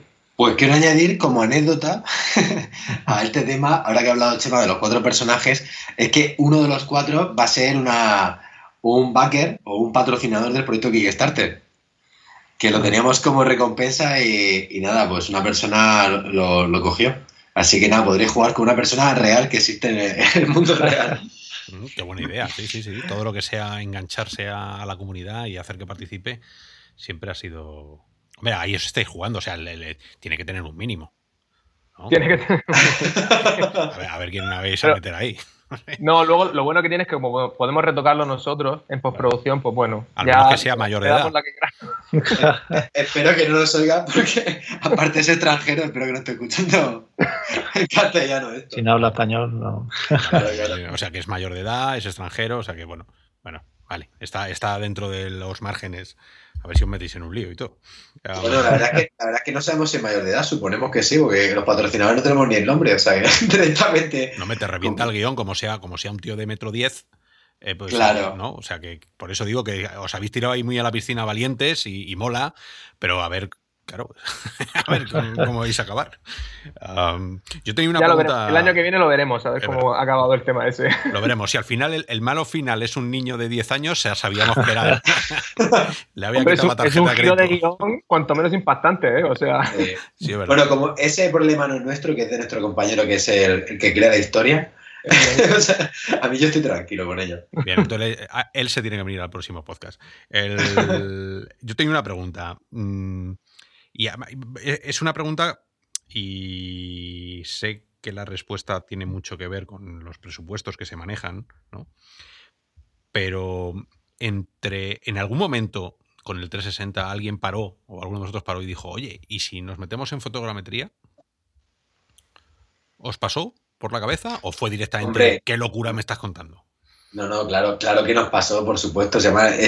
Eh, nosotros estamos en muy en contacto con otros estudios, estudios de videojuegos y, productoras 360, por decirlo así, ¿no? Como que han, que han migrado de productoras normales a 360, que usan fotogrametría y lo hemos visto y hemos estado probando, haciendo pruebas.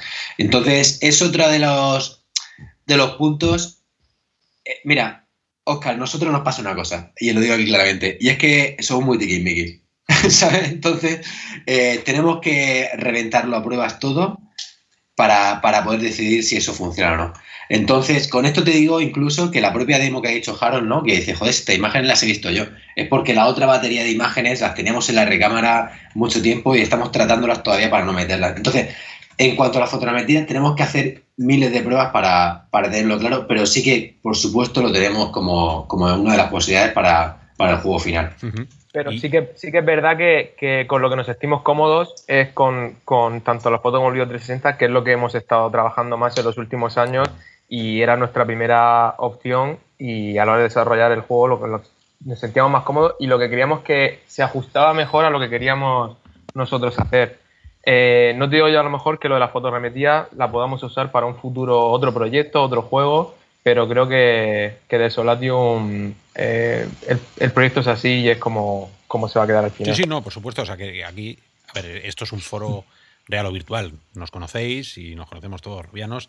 Sabéis que nos gustaba mm, conocer los límites de cada una de las tecnologías que se utilizan en, la realidad extendida, aumentada, lo que queráis, ¿no? Entonces, yo creo que era, primero, una pregunta obligada, ya que estamos eh, hablando de, de trasladar la realidad de una forma ultra realista al visor. Entonces la fotografía es, una de las cosas que hace. Y luego, si, si os tocará la lotería, ¿os tiraréis a hacer volumétricos? pues eso, ya, sería. Eso ya sería. Leche. sí. Sería con un Kickstarter de muy gordo. Claro, que, está claro. Lo que estés hablando. Pero sí, sí, lo que es cierto que en cuanto a tecnología te digo que, que queremos probarlo todo porque, como ha dicho Chema, que al final, en vez de usar siempre es lo mismo para todo, ¿no? Como he dicho, estereoscopía, sí, para ciertas pantallas que puedan enriquecer la historia, ¿no? Eh, otro tipo de tecnología, para otra cosa. Quizás podemos meterlo todo sin, eh, dentro de la historia para hacerlo más atractivo, sin ser tampoco muy, ¿cómo decirlo? Sin exagerar, ¿no? Meter ahí un saco como, como Homer Simpson en el capítulo ese, ¿no? Que hace un vídeo con, con millones de efectos. y entonces, eh, todo, este tipo de tecnología que está saliendo, bueno, saliendo, que tenemos la oportunidad de, implementar, sí que tenemos que probarla. Perfecto, perfecto. Bueno, pues le hemos dado una buena vuelta de Solatium. No sé si, si tenéis. Yo, tengo más cosas. Yo sé, pero, pero. Siempre, no, pero que son poquitas, no te preocupes. Quería, quería deciros a vosotros si, si hay algo que se nos vayan a escapar de las. Porque las preguntas que hacemos, bueno, son muchas veces muy técnicas. Eh, si hay algo en particular, ¿no? Por, ejemplo, a mí, a bote pronto hay una pregunta que, me sale sincera, ¿no? Que es: ¿está preparado el mercado para un juego en 360? ¿Cuál, ¿Cuál, es vuestra competencia? Vosotros, que eso, eso es lo que siempre decimos, ¿no? Cuando llega Carmack y le pregunta, y, y, se pone el visor siempre en todas las Connect, la primera pregunta es: ¿por qué hacéis este juego? O sea, 360 eh, existe? ¿Hay alternativas? ¿Sois los primeros? Pues eh, hay algunos vídeos, creo que tenemos, que son más como, como películas interactivas, eh, yo creo, que sí que hemos probado, pero no hay muchas. El tema de que, de que si hay mercado y que si existe, eso nos lo dirá eh, una vez que lo, que lo presentemos en escena, ¿no? Pero, pero sí que es verdad que nosotros queríamos hacer, eh, habéis comentado antes también vosotros, que está el mercado de la VR lleno de, juegos de estos de mucho movimiento, de disparos, del Beat Saber este que te tienes que mover mucho. Queremos hacer un juego en el que la narrativa eh, fuera lo primordial, que fuera un juego tranquilo, que pudieras dedicarle tiempo a jugarlo, no fuera un juego de estar 10 minutos, 15 y te tienes que quitar porque estás ya sudando te pesa el visor y, no puedes más con tu alma. Entonces, eh, queríamos aportar e-, ese tipo de juegos al, mercado de la, de la, realidad virtual y ver si realmente eh, funciona o no funciona. Y bueno, hemos hablado mucho de la imagen, pero también realmente lo que hace la inmersión es una suma de muchas cosas técnicas, ¿no? Entre ellas, la imagen es una gran parte, pero también está el audio. Entonces, eh, queremos jugar mucho con el audio, este posicional de 3D, eh, para conseguir toda esa inmersión. Nosotros, como comenzó, como comenzó este proyecto realmente, era intentar trasladar una partida de rol, la cual nosotros jugamos todos los martes desde hace millones de años, o sea, es partida, pizza y, al día siguiente eh, la barriga destrozada, ese tipo de, partida de rol, hacerla lo más inmersiva posible. De ahí nació, digamos, como Desolation, como ha dicho Chema al principio del podcast. Entonces, esa inmersión queremos que sea completa. Entonces, si el mercado está preparado para esto, sí que es cierto que, como, como habéis comentado, ya de 2016 que hicimos el podcast con esa prueba de concepto, ¿no? Que fue Sanatorium y tal. Eh, desde esa época hemos ido a bastantes ferias, la gente nos ha dado su feedback bastante positivo y constructivo, ¿no? Como habéis dicho vosotros, oye, la imagen tal, que nosotros anotamos fielmente y creemos que sí, que sí está el mercado, no sé, a fin de cuentas, con el Kickstarter también hay un montón, tenemos ahora mismo unos 400 eh, patrocinadores, ¿no? Creo, más o menos, 480 backers. Y la gente nos escribe y juegan a la demo, ven el tráiler, nos dice, ah, pues fíjate, lo vemos distinto a lo que hay. Eh, ¿Cómo sería? Y nos plantean cosas. Entonces, a la pregunta, ¿está el mercado preparado? Creemos que sí. Si no, no lo haríamos, ¿no? claro, está, está claro. Además, sois sois unos exploradores. A mí hay un tío que me gusta mucho que es Sam Barlow, que hizo el Head Story y el Telling Lights, que son juegos. Eh, no es 360 porque es en monitor, pero son juegos donde tú tienes unas cintas que tienes que verlas y la mm. narrativa te están las cintas desordenadas. ¿no? Head Story es, es, el primero que intentó hacer y luego Telling Lights ya con actores profesionales de verdad de Hollywood y tal. Y, y, a mí me apasionaron porque son. Vamos a, vamos a buscar en lugares donde no hemos buscado antes. ¿no? entonces eso me. Claro. Eso mola, ¿no? O sea, ya de primeras mola. Mm, de hecho. Sí, sí. disculpa que te interrumpa. De hecho, Lost in Time, que ahora mismo lo estoy leyendo en la Wikipedia, que dice, porque también, lo busqué en su momento, ¿no? Decía que es el primer, eh, la primera aventura interactiva usando eh, Full Motion Video Technology. A fin de cuentas, también fue una aventura gráfica Lost in Time en su época, que, que se aventuró con algo distinto, que era volver a personas reales y coger una pipeta real y abrir un candado real, ¿sabes? Eh, en, el, en el 93, fíjate, siquiera yo creo. Y yo me estaba flipando, digo, joder, y, hay gente que le gustó aquello y otra gente que prefería el 3D más imaginario, ¿no? Más, más fantasioso. Entonces, bueno, pues al final es algo, es algo distinto. Y de hecho, en los propios PlayStation Talents, o en el premio PlayStation, cuando se veían los juegos, pues se veían juegos, se veía que el nuestro destacaba, ¿no? El hecho de ver la imagen real era como, hostia, ¿esto, ¿esto qué es? Hay gente que decía, joder, menudo super gráficos, ¿no? Como habéis hecho ese 3D. lo flipas, ¿no? joder, ¿cómo habéis hecho ese, ese Opel? ¿Qué, ¿Qué, Opel es? Un Opel Corsa, creo que era. No, un Clio, un Renault Clio. ¿Cómo has hecho el Renault Clio clavado al, de, al que tengo yo aquí en la puerta de mi casa? No, no, no, es una imagen, es una imagen. Entonces, pues nada, al final, después de este rollo que os he contado, eh, como resumen, creemos que el mercado está preparado y si, no lo, y si no lo está, pues lo tendrá que estar en un futuro. Y, como apunte, el mercado siempre está preparado para una buena historia. Y si, encima está, y si, encima está presentada con un envoltorio diferente, original, vamos, brazos abiertos. Claro. Y, pues, eh, como, como o sea, bueno, y quiero decir, y hablando de esto del mercado, es que habéis duplicado casi, vale, ahora estamos grabando Todavía no lo hay duplicado, espero que mañana cuando se publique, o sea, que hoy que nos estéis escuchando se haya duplicado ya. Esperemos que sí, porque nos estéis escuchando, ya sabéis, Robiano. y, nada, lo que quería preguntar de aquí es que, si hay mucha gente de España, porque has dicho que es extranjero, o no sé si lo queréis compartir, ¿vale? O sea, me refiero de, de backers. Pues ahora mismo está 50-50 más o menos. Sí que es verdad que cada vez van viniendo más gente, sobre todo de, Estados Unidos. Yo creo que ahí están más acostumbrados también al tema Kickstarter todavía que en España, pero sí que hemos tenido y nos ha sorprendido eh, una gran acogida por, gente de aquí de, España. O sea que, bien, por esa parte. Me alegro, a ver si, si eso ya. O sea, encima todo va a estar en español, que el audio, o sea, la, voz nueva que, habéis puesto en la demo última, que, está bien, o sea, no, no de estas que, que da vergüenza como, Arizona, Arizona en su día.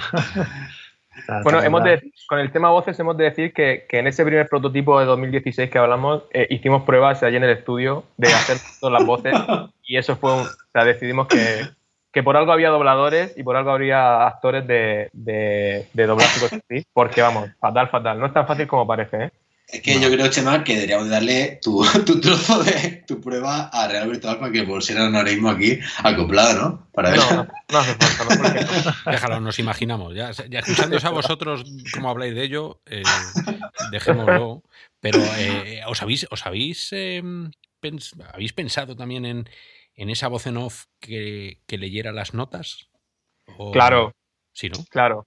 Es otra cosa que queremos meter eh, porque hay gente que le cuesta leerlo, es mucho texto muchas veces y, bueno, por, miles de juegos que hemos jugado, desde los Resident Evil a, millones que llevan notas, siempre una voz en off es más fácil estar escuchando que estar tú leyendo y, ayuda mucho más a la comprensión. Entonces, Sobre todo en 360, ¿eh? O sea, yo os puedo decir que en 360 se te van los ojos a cada detalle porque es, foto, es una fotografía Y, de repente, bueno, pues eh, mola que alguien te esté contando algo. Pero claro, todo esto son presupuestos y, vuestras ideas, claro.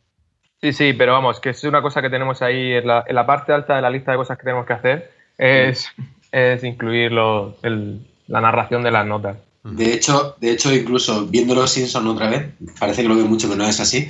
Eh, estaba viendo un capítulo, que, creo que ha sido hoy o ayer, que Lisa, en Next, saca un, un, cartel, que son tres frases el cartel, y se leía perfectamente en castellano, y lo lee, ¿no?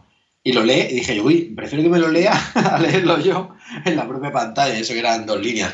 O sea que sí que es cierto que, es una de nuestras prioridades. Y en cuanto a presupuestos, como, como ha dicho Oscar, eh, bueno, pues esto de desarrollar un videojuego, como ya sabéis vosotros, es un Excel interminable ¿no? de, de costes y entonces pues tenemos que ir paso a paso eh, quemando esas etapas y no sabemos si será, bueno, pero, pero en esas primeras etapas sí que está esto de la voz en off. Hombre, siempre podéis hacer como habéis hecho con uno de los de los actores, ¿no? Hacer un Kickstarter y el que pague más dobla todo el juego. Le dais el honor de doblar el juego.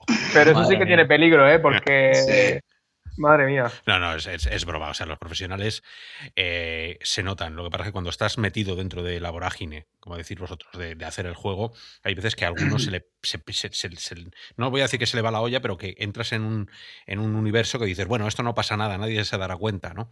Y, es cuando desde fuera lo que no es profesional canta, canta 3.000 mm. millones de pueblos. O sea, es, es, una. Aparte que es. Eh, la voz es lo primero Casi que, que, te va, que te va a llamar la atención. Tú te pones un. Y, porque puede estar eh, el equilibrio. El, problema vuestro es que el equilibrio de la imagen es muy bueno porque es fotorrealista, son fotos. ¿no? Entonces tienes que acompañarlo con una buena voz. Eso desde aquí ya os lo decimos. Porque si no, la gente va, a encontrar que hay un desfase de calidad entre una cosa y la otra. Y ahí empiezan mm. los problemas. Pero bueno, eh, Ramón, tenías tú más. Pregunta rara eh, bueno, rara quizá por el tipo de juego, ¿no? Eh, ¿Vais a tener giro gradual o giro suave? Es que lo digo por, las configuraciones 180 grados, si lo vais a sacar en PlayStation VR, pues como sabéis, girarte tú mismo con el cable sobre todo y cosas... Bueno, o sea, bueno, ya me entendéis. Sí. sí, sí, sí. Hombre, lo ideal sería 360 que es actualmente como lo, como lo tenemos. O sea, aunque lo que pasa, y de hecho la demo, como bien has dicho, esa prueba de concepto de 2016, donde no había nada inalámbrico, ¿no? Estamos acostumbrados a diseñar siempre con, bueno, inalámbrico si estaban las Yaru Verde, claro, claro. pero me refiero en las Oculus Rift, que era siempre con cables y tal, y últimamente para las ferias siempre te llevan las, las Rift S, y claro, no tiene nada que ver con ese lío de cables. Pero el 180 corta un poco el rollo. Eh, entonces, bueno, tendremos que valorarlo también si en esa portabilidad a PlayStation lo dejamos en 180 o qué, pero ¿o qué hacemos? Bueno, que, con que puedas girar tú como giran todos los juegos, ya está claro, el stick, quiero decir. Sí, sí, sí, sí. Sí, sí, sí. Es que, como sabéis, desarrollar para PlayStation es un poco eh, complicado. complicado por el hecho de que llevamos un año, incluso teniendo el contacto de la gente de PlayStation por los premios, etcétera, etcétera, eh, hemos tenido que ponernos en contacto con los PlayStation Sony Estados Unidos para el kit de desarrollo y ha sido un proceso bastante eh, peliagudo, el cual por fin hemos llegado a buen puerto eh, tras un montón de tiempo. Entonces, em, pues bueno, que estamos todavía con, con, esas pruebas de desarrollo para PSVR. Tenemos muy claro que sí que queremos sacarlo para esa plataforma porque además son de los que más eh, interés están mostrando tanto en el Kickstarter como en redes sociales, etcétera, etcétera, porque son es una comunidad creo que, que están ávidos de contenido eh, para, su, para su dispositivo. O sea, eh, tienen muchas ganas de que salgan cosas para, para PlayStation VR. Entonces nos están dando un montón de feedback y de, y de, y, de muchos muchos comentarios, muchos nos preguntan mucho. Entonces sí que tenemos claro que queremos dejarlo muy muy fino para, para las PSVR. Pues nada, yo la última pregunta que os hago por mi, parte es si el juego saldrá completo en 2021, porque creo que apuntes a junio de 2021, o, o, también ir no sé, por, preguntar. No, será el, juego, será el juego completo, porque aparte, eh, también es cierto que junio de nuevo marcar el Kickstarter para no pillar los dedos, ¿no? Pero nuestra previsión es que salga antes, antes de junio. Pues sí, será el juego completo, claro. Sería bueno que en vez del típico retraso pues sea al revés, ¿no? Claro, claro. Yo creo que es por nuestra experiencia desarrollando proyectos que al final es mejor pasarse con las previsiones y luego incluso, o sea, perdón, hacer una, estimación más alejada y luego adelantar la entrega, que, aparte así tenéis tiempo para hacer más cosas. Pues no sé, Oscar, Gabriel, si bueno, creo que le, hemos dado un, buen meneo, sí. Eh, yo creo que todos por mi parte nada más. Sabemos, ya sabemos de qué va el juego, os conocemos, que eso siempre viene muy bien cuando eh, te presentas ante un juego, porque esa, esa empatía que decía antes Gaby, ¿no? Eh, ahora ya sabemos, sabemos lo que estáis haciendo, el esfuerzo que conlleva siempre hacer un juego, os animamos como siempre a vosotros y a todo aquel que se lance a esa aventura interminable de, de, sacar un videojuego interminable y a veces desagradecida y mucho más en el mundo de la VR donde la gente se cree que todavía tenemos un ecosistema igual que el 2D y, bueno, cuestan mucho más mm. hacer un juego VR que un juego 2D, entre otras cosas porque hay mecánicas que no están hechas, eh, los motores Unity, Unreal y demás todavía no están preparados con unos prefabs, que lo hemos dicho muchas veces, que te solucionen cosas que en el 2D se dan por hecho, de movimientos y cosas. Entonces, bueno, es, es todavía un, hacer un juego en VR es eh, amor propio y mucha, mucha exploración. O sea que ya de por sí, aquí ya va siempre nuestra enhorabuena a los que lo intentáis. Muchísima suerte con el juego, muchísima suerte con el desarrollo eh, y siempre estaremos muy pendientes de, vosotros, mandarnos lo que necesitéis. Aquí tenemos sobre todo Gaby, un beta tester de terror, que ya sabes, tiene callo, o sea que lo que le mandéis lo jugará. Y Sí, señor. Sí, señor. Muchísima suerte ¿eh? a todos y ojalá que salga todo bien. Muchísimas gracias. Muchas gracias a vosotros por esta oportunidad del podcast, que además lo pasamos muy bien siempre y esperamos que no pasen otros cuatro años para verlo por nuestra parte, vamos, y el año que viene poder contar esa, ese juego completo. Pues sí, el año que viene estáis invitados otra vez a que nos contéis. Y nada, yo por mi parte os deseo igualmente mucha suerte, que todavía os quedan más de 10 días para no hacer el doble, sino el triple o el cuádruple, o más, o más. que eso ya, ya, ya nos contaréis, bueno, los tres goals, aunque no, no hemos hablado de ello, pero, pero eso, que, pronto vais a sacar seguro que, uno más. Muchas gracias. Muchas gracias. Un abrazo. Venga. Hasta luego, Hasta luego. Hasta luego.